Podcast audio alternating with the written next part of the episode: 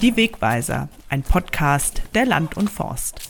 Ob Tipps für Stall, Betrieb oder Acker, Redakteure fragen, Experten antworten. Hallo, herzlich willkommen bei den Wegweisern. Ich bin Leonie Joost, Redakteurin für Tierhaltung bei der Land und Forst. Und ich freue mich, dass ich heute im Landkreis Fechter unterwegs bin. Vielleicht hört ihr es schon im Hintergrund. Neben mir steht die Landwirtin und Iris, vielleicht kannst du einmal kurz selber dich vorstellen und erzählen, was du hier auf deinem Betrieb machst. Ja, natürlich gerne. Mein Name ist Iris Taporn. Ich bin 38 Jahre. Ich wohne im wunderschönen Lohne, bin Gänse Elterntierzüchterin und wir betreiben eine komplette Direktvermarktung rund um die Gans auf einem kleinen landwirtschaftlichen Betrieb. Bevor wir mit dem Interview starten, drehen wir vorher noch mal eine kurze Runde hier über den Betrieb und gucken, was es hier für Betriebszweige zu sehen gibt. Gerne. So, hier sind wir jetzt bei einem klassischen Aufzucht- oder Maststall. Dadurch, dass Gänse äh, Elterntiere nur vier Monate im Jahr rund legen, haben wir natürlich für die Zeit, wo wir brüten, brauchen wir Aufzuchtställe. Also sind diese Ställe im Sommer Aufzuchtställe und jetzt nehmen wir zum Ende der Saison hin die letzten Küken, behalten diese, bauen die Ställe dann ein bisschen um, passen sie an und dann werden es Mastställe. Und von Weihnachten an ist es dann Abstellraum, bis wir wieder anfangen mit dem Brüten. Wir sind als ganz kleiner Betrieb gestartet. Das war eine Idee von Papa, der mit ein paar Eiern angefangen hat, ein paar Gänse hatte, jemanden gefunden hatte, der ihm dann erklärt hat, wie man Wassergeflügel auch erfolgreich ausbrütet. Das ist nämlich gar nicht so einfach. Und mittlerweile haben wir alle Betriebszweige bei uns auf dem Hof. Und als nächstes würde ich dir gerne die Elterntiere zeigen. Wie viele Elterntiere habt ihr? Wir haben aus solchen hygienischen Gründen zwei Standorte, einen hier in Fechter, einen in Diepholz. Insgesamt haben wir 3200 Elterntiere, die in den vier Monaten hoffentlich 55 bis 58 Eier irgendwo legen, die es auch wert sind, dass ich sie in die Brutmaschine einlege. Und wir haben aber auch noch schon seit vielen Jahren Genreserven in zwei anderen EU-Mitgliedstaaten, damit ich da dann auch an eine Ganterlinie rankomme. Und wie viele Masttiere habt ihr? Die Masttiere, das hängt immer ein bisschen davon ab, äh, wie viel Platz ich habe. Wenn ich neue Elterntiere nachstalle, dann habe ich immer automatisch 800 weniger. Also sagen wir mal im Schnitt 3500. Und von wann bis wann im Jahr mästet ihr? Wir mästen von KW 28 bis Weihnachten. In der Regel machen wir zu Martini und zu Weihnachten die Gänse und vermarkten dann die Federn das ganze Jahr über, solange wie sie dann da sind. Einige Monate im Jahr ist der Online-Shop auch immer geschlossen oder bestimmte Produkte sind gesperrt, weil ich einfach, wie Klaus Hipp sage, dafür stehe ich mit meinem Namen, wir vermarkten ausschließlich unsere eigenen Produkte. Und dann ist natürlich auch irgendwann, ja, wenn empty, dann empty. Wir schlachten auch auf dem Hof. Wir haben eine EU-zertifizierte Schlachterei, eine EU-zertifizierte Brüterei, wir haben eine eigen, eingetragene äh, Zucht. Also alles auch, damit wir vermarkten können, ob weit oder auch die Bruteier, damit das überhaupt auch alles denkbar und möglich ist.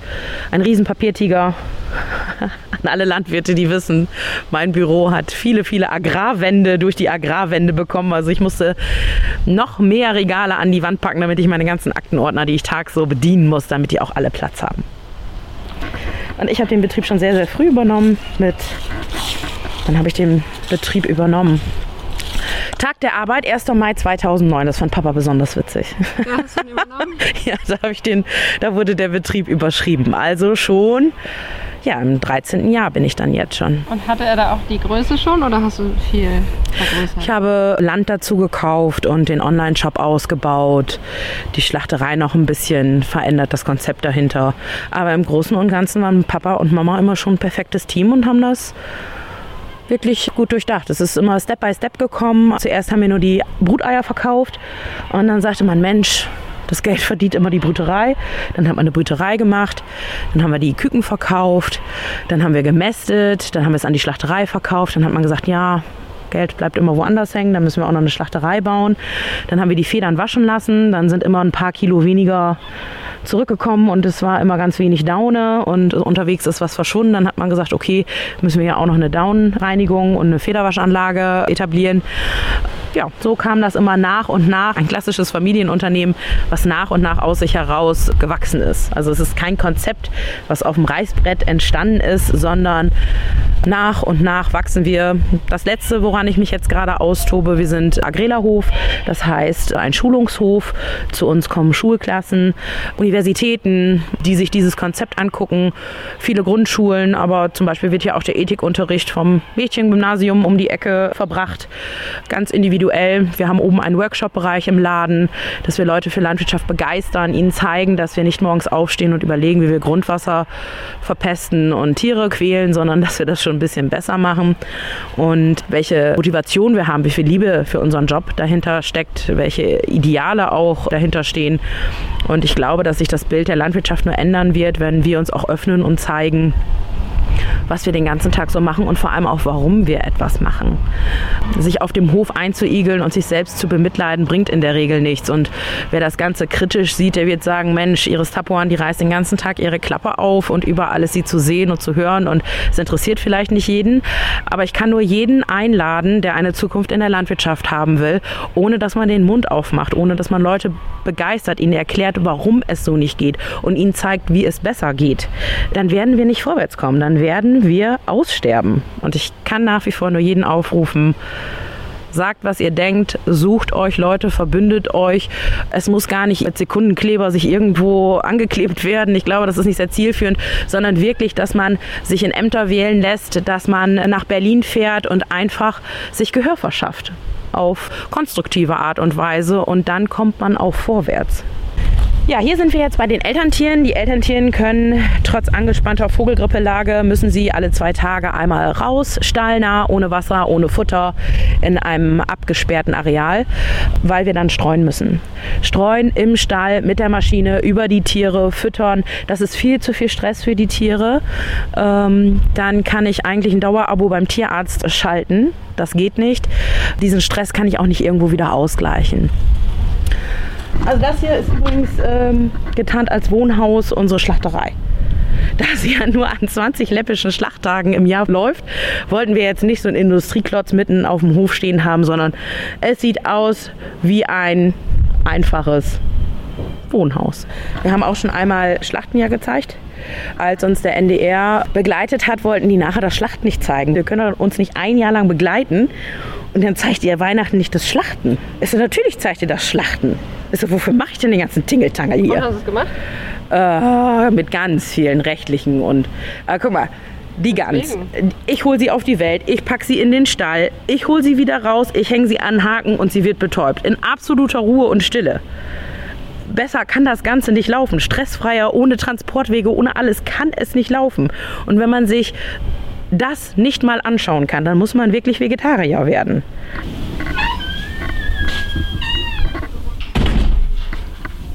Hier sind wir jetzt im Hofladen. Das ist auch ein sehr beliebter Arbeitsplatz. Man macht sich nicht dreckig, es ist immer schön warm, also man kann es hier durchaus sehr gut aushalten. Und was gibt es hier zu kaufen? Alles Schöne rund ums Bett. Ein schönes Daunenbett, ein Sommerbett, persönliche Namenskissen, Sofa, Kissen, Decken, alles, was man zum Wohnen braucht, um es ein bisschen schöner und netter zu machen. Wir achten hier genauso wie bei den landwirtschaftlichen Erzeugnissen darauf, dass es regional ist und dass es auch fair produziert wird. Weil ich glaube, dass es wichtig ist, im Kleinen anzufangen und die Welt wirklich selber jeden Tag ein bisschen besser zu machen, haben wir nur Gotts gelabelte Stoffe, die wir hier verwenden. Gewisse Marken, gerade auch sehr teure Markenprodukte findet man hier an Bettwäsche zum Beispiel nicht, da sie nachweislich nicht auf Kinderarbeit verzichten oder andere Ökostandards nicht einhalten.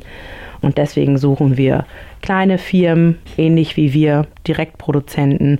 Das kleine, feine, besondere, das haben wir hier im Laden. Und wir vermarkten ausschließlich unsere eigenen Daunen, die wir von den geschlachteten Tieren handgerupft selbst hier waschen. Wir waschen äh, gegenüber mit Apfelessig und mit einem Tensit, was aus Abfallprodukten der Orangensaftproduktion entsteht.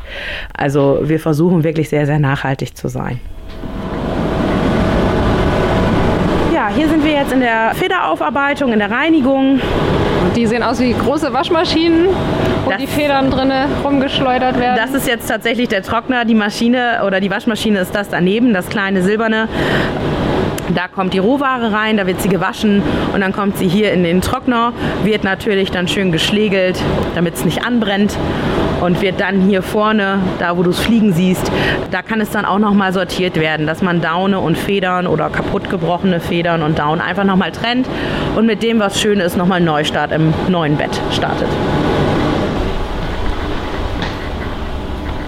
Hier sind wir jetzt in der Vorbrut, in der Brüterei. Wie man hört, es halt, es ist überhaupt nicht belebt. Gänse legen nur in den Sommermonaten Eier für vier Monate ungefähr. Dann geht sie natürlich heiß her. Dann hätten wir auch schon längst das Schuhwerk gewechselt. Äh, Hier wird vor und nach jedem Arbeitsgang desinfiziert und zwar immer doppelt flüssig und mit Gas. Hier kommt es natürlich sehr, sehr viel auf die Hygiene an. Ein verschleppter Keim und man zieht ihn ewig mit durch. Aber das ist eigentlich hier unwahrscheinlich schön für mich. Ähm, du siehst jetzt die weißen Kästen in Reih und Glied, die Maschinen, aber im Sommer sind das wirklich, äh, ich bin Hebamme, 24-7. wie viel Brutschränke habt ihr und wie viele Eier können hier gleichzeitig liegen? Wir haben zwölf Brutschränke, zwölf Vorbrutschränke und in jeden passen knapp 6.500 Eier.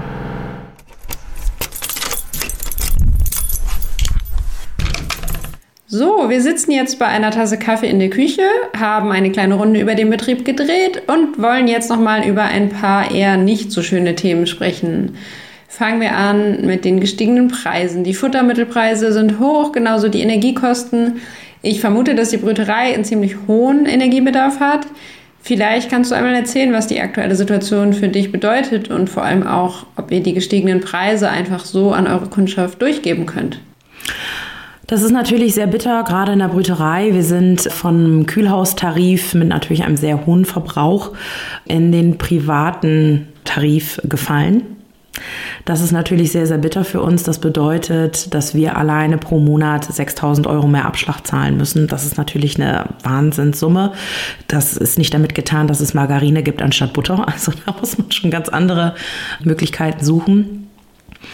Aber Angst ist immer ein sehr schlechter Berater. Man muss jetzt einfach ein bisschen äh, die Ruhe behalten und überlegen, äh, was passiert. Man schaut aufmerksam zu, ja, aber ich habe grundsätzlich nicht die Mentalität, wie viele anderen den Kopf in den Sand zu stecken. Wenn ich nirgendwo mehr ein Fünkchen Hoffnung sehen würde, dass sich das ändert, dass ich eine Lösung finde und ja, ich gebe die Kosten äh, an die Verbraucher oder an meine Kunden weiter, denn ich möchte ja auch weiterhin existieren.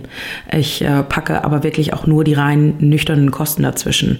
Ich packe nicht noch den Gewinn oben mit drauf, sondern ich sage, das, was ich letztes Jahr hatte, damit bin ich zufrieden, wenn ich das erreiche und die anderen Kosten gebe ich mehr oder weniger äh, so nüchtern und nackt, wie es geht, durch. Ich prangere da den LEH einfach auch sehr stark an. Es heißt den ganzen Tag, Gänsefleisch ist so teuer, das kann sich keiner mehr leisten, bla bla bla, es hängt mir zum Hals raus. Ja, ich muss pro Kilo, müssen wir 3, 3,50 oben drauf rechnen.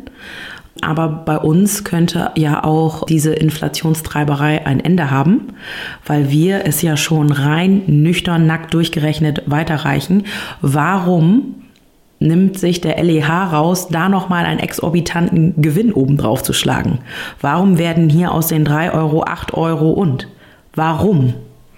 Warum steht dem LEH, der überhaupt kein Risiko hat, weil er nur minimal vorbestellt, kein Risiko eingeht, nicht unter einer Keulung zu leiden hat, gar nichts, warum ist der denn in der Kette bitte derjenige, der am, am meisten verdient? Mich persönlich betrifft es nicht, weil ich niemals mit dem LEH ins Bett gehen würde. Also so verzweifelt könnte ich gar nicht sein, dass ich das mache, glaube ich. Das ist für mich sehr unausgeglichen.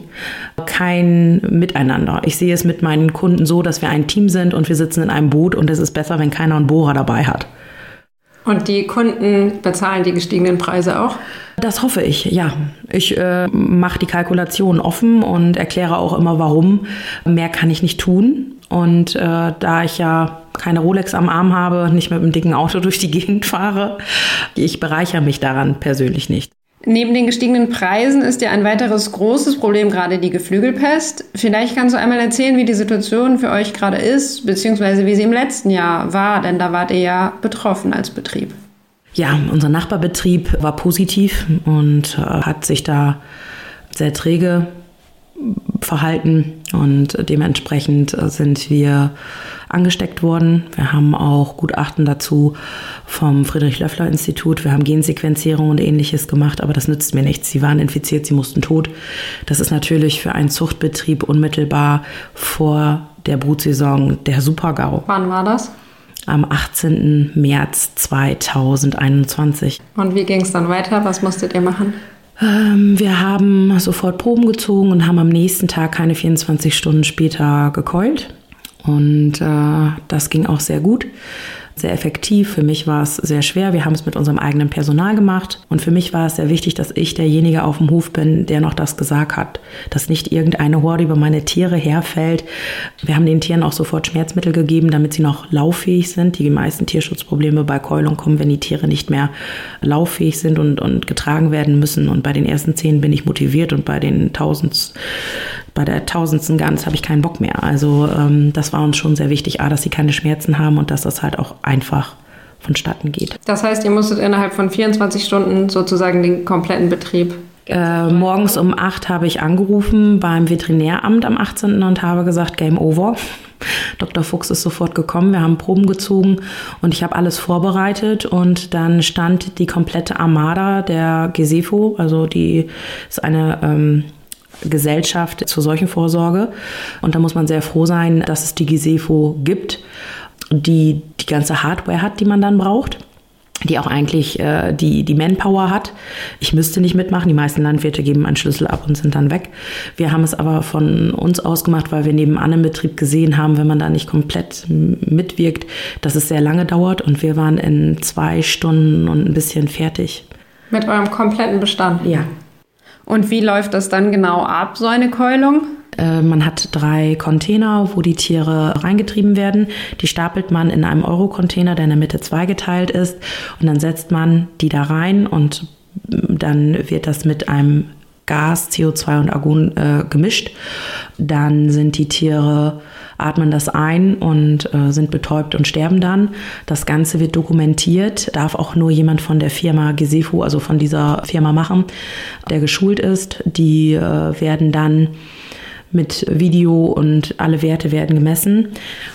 Dann werden sie rausgeholt und können mit einem speziellen Radlader seitlich gekippt werden in die Container von der TBA. Von der Tierbeseitigungsanlage? Und in der Zeit haben wir die andere Seite schon wieder vollgefahren. Also es ist sehr effektiv. Ich habe mir viel Gedanken gemacht. Ähm, Peter Beer ist abends vorher auch schon gekommen, damit wir genau besprechen können, wie das funktioniert. Wer ist das? Das ist äh, der Chef der, der Gesefo oder der, der den Gedanken der Gesefo damals entwickelt hat.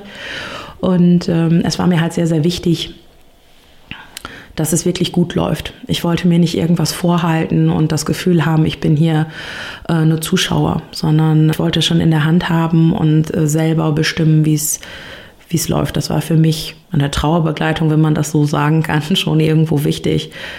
Aber sehr, sehr schwer, so etwas zu machen. Du hattest vorab gesagt, dass es für dich schwierig ist, im solchen Fall dich korrekt zu verhalten, weil du dich entweder tierschutzmäßig nicht richtig verhältst oder im Punkto Seuchenschutz nicht richtig verhalten kannst. Vielleicht kannst du ja. das nochmal erklären? Diesen Sommer kam es ja dazu durch verschiedene ähm, Ausbrüche in den Sommermonaten. Bislang hatten wir keine endemische Lage, jetzt haben wir eine endemische Lage. Dementsprechend hatten wir noch nie in den Sommermonaten mit Vogelgrippe zu tun. Dementsprechend muss man sich da auch erstmal drauf einstellen. Der Landkreis kann natürlich nur das äh, erlassen oder verantworten, was ihm das Land der Bund, die EU an die Hand gibt. Die Delegiertenverordnung gibt vor, was letztendlich das Seuchenrecht, wie es umgesetzt werden soll. Es ist also egal, was der Landkreis denkt oder ich, was richtig oder falsch wäre. Es war dieses Jahr Fakt, dass die Gänse geschlüpft sind, im Stall lediglich vier Wochen Platz haben und dann ja, wie auch von allen Verbrauchern und vom Minister ja sogar gefordert, wir sollen nach draußen, wir sollen auf die Weide und so ist es auch geplant, dass sie dann ausschließlich draußen leben. Dann auf Mal hieß es kleine gelbe Küken, am besten gestapelt in den Stall. Das geht aus Tierschutzgründen nicht bei 35 Grad. Die Ställe sind nicht dafür ausgelegt, dass ich unbegrenzt Tränken aufstelle. Je mehr Tränken ich aufstelle, desto weniger Platz habe ich. Es ist die Lüftung nicht ausreichend, weil dieser Stall für diesen Fall überhaupt baulich nicht konzipiert ist. Und man kann nicht von uns verlangen, von uns Gänsehaltern, dass wir genug Weide haben und genug Stallfläche. Also was soll eine ganze Nacher kosten? Ich gehe ja auch nicht hin und sage, so, die Schweineleute, die müssen jetzt alle so und so viel Hektar Outdoor und äh, einen perfekten Stall und wir gucken mal, wann was möglich ist. Das lässt sich kostentechnisch nicht darstellen. Aber ich hatte diesen Sommer ja gar keine andere Wahl. Ich kann ja nicht über Nacht einen Stall aus dem Boden stampfen. Eine Tötungsanordnung für die Tiere gab es aber auch nicht. Und weil ich im 10 Kilometer Radius war von verschiedenen Ausbrüchen, durfte ich natürlich auch keine Tiere mehr verbringen. In diesen 24 Stunden, wo ich noch Tiere verbringen durfte, habe ich alle Tiere verbracht, die wir noch in der Aufzucht hatten für andere Kunden und die komplette Brüterei evakuiert. Ich hatte die Chance oder die Wahl zwischen Pest oder Cholera. Entweder ich packe die Tiere gesetzeskonform in den Stall und kann hier das Tierwohl nicht äh, so ernst nehmen, bin aber seuchenkonform komplett super aufgestellt und bin dementsprechend auch entschädigungsfähig, falls ich in diesem Sperrbezirk auch hochgehe und mein Betrieb erneut gekeult werden muss. Das ist für mich existenziell notwendig. Ich kann nicht ohne diese Ausgleichszahlung. Und diese Ausgleichszahlung von 50 Euro pro Elterntier reicht nicht mal annähernd. Also selbst das ist schon zu wenig. Dann ist die ethische Frage, die ich mir stellen muss, Iris, kannst du, willst du dabei zugucken, wie die Tiere bei 35 Grad im Stall elendig an Nierenversagen, weil nicht genug tränken und, und, und, willst du dir das angucken? Nein, also packe ich sie nach draußen und hoffe, es geht gut. Stallnah, ohne Futter, ohne Wasser, das im Stall. Aber das sind kleinste gemeinsame Nenner, die man dann sucht. Aber im Ernstfall wäre ich gekeult worden. Ich weiß nicht, was wäre denn dann mit mir passiert? Das heißt, wenn du die Tiere draußen lässt und sie infizieren sich, werden sie gekeult und du hast keinen Anspruch. Ich weiß nicht, das müsste man rechtlich klären lassen. Wenn der Staat mir rechtlich etwas auferlegt, was ich weder so noch so erfüllen kann. Also es gibt ja gar keinen Weg, wie ich rechtskonform handeln kann. Da hätte ich ein Gericht entscheiden lassen, ob ich ein guter oder ein schlechter Mensch bin. Das heißt, wie stellt ihr euch jetzt auf? Du sagtest, Vogelgrippe ist endemisch, es wird nicht wieder weggehen. Wie geht ihr in den nächsten Jahren damit um? Da muss ein Rechtsrahmen geschaffen werden für dieses Problem. Es muss ganz klar gesagt werden, du darfst Tiere bekommen wenn Vogelgrippe, musst du das, das oder das. Ich brauche einfach einen festen Rahmen, der für mich und für alle gilt, der planbar für alle ist und dann kann jeder sich selbst überlegen, schafft mein Nervenkostüm das? Kann ich damit leben? Kann ich damit wirtschaften? Das mache ich oder ich höre auf. Vielleicht können wir über die Seuchenkasse sprechen. Du hattest schon gesagt, es gibt für gekeulte Tiere 50 Euro Entschädigung, sowohl für Masttiere als auch für Zuchttiere, wobei für deinen Betrieb die Zuchttiere natürlich wesentlich wertvoller sind. Was ist da deine Forderung? Die 110 Euro ist eine Forderung, die ich gestellt habe, denn 50 Euro sind, ist ein Bundesgesetz. Die Höchstgrenze von 50 Euro pro Geflügel, egal was, ist festgelegt im Paragraph 16 des Tiergesundheitsgesetzes. Das ist ein Bundesgesetz. Dementsprechend kann es der Bundestag ändern. Wie geht es weiter mit den 110 Euro? Du ja. forderst das, deine Kollegen fordern das? Wir fordern, dass wir 110 Euro im solchen Fall bekommen, damit wir eine Existenzgrundlage überhaupt haben. Man kann so kleinen Betrieben, wie wir es sind, mit sehr, sehr minimalen Mitteln helfen. Ansonsten muss man sich auch ganz klar machen, dann wird die Gänsehaltung in Deutschland aussterben. Die natürlichste Form der Weidehaltung von Tieren wird aussterben dann wird man Probleme haben, ein neues äh, Werbegesicht für die ganzen Bilder zu finden. Aber für uns ist es natürlich auch eine sehr, sehr alt hergebrachte Kultur, die damit ausstirbt. Und wo kommt dann die Gans her zu Weihnachten? Aus der Stopfleberproduktion aus einer absoluten Qualhaltung. Und auch das kriegt Deutschland nicht hin, das mal ordentlich zu kennzeichnen, dass man sieht, diese günstige Gans wurde zwangsernährt und über Wochen qualvoll gestopft. Das muss man doch sehen. Und so wird gedacht, das ist ein Superschnapper. Die 110 Euro fordern wir halt. Die brauchen wir unbedingt, um unsere Existenz einfach auch zu sichern. Und ich wundere mich da sehr über die aktuelle Regierung, über diese Abwehrhaltung. Wir sind 10, 15 Betriebe in ganz Deutschland. Wir haben über das Land Niedersachsen und NRW haben es jeder einmal in den Bundestag mit eingebracht, weil ja der Paragraph 16, der das mit den 50 Euro limitieren festlegt, ein Bundesgesetz ist und der Ausschuss für Ernährung und Landwirtschaft, Frau Mittag, Herr Hocker und Frau Künast, haben sich jedes Mal für ein Nein entschieden. Ich war auch in Berlin und wollte mir dieses Nein mal erklären lassen, warum ich das verdient habe oder wir. Man hat gesagt, man würde uns helfen. Bislang ist hier bei mir noch nicht viel angekommen. Ich habe viel Papier produziert, aber wenig Antworten bekommen. Ich bin sehr enttäuscht. Und was ist jetzt der nächste Schritt? Wann kann eine Entscheidung stattfinden? Wir haben ja schon Entscheidungen gehabt und zwar hat der Ausschuss für Ernährung und Landwirtschaft ja schon das zwei oder dreimal abgelehnt. Aber ich bin hartnäckig, ich äh, kämpfe weiterhin dafür. Ich möchte mich nicht so billig abspeisen lassen. Ich glaube, dass wir schützenswert sind und dass wir genau wie alle anderen eine Existenzsicherung verdient haben. Und vielleicht muss man einfach nur noch lauter werden, noch mehr Insta-Accounts nachts bashen. Ich weiß nicht, was ich noch alles machen muss. Ich bin auf jeden Fall zum Äußersten bereit.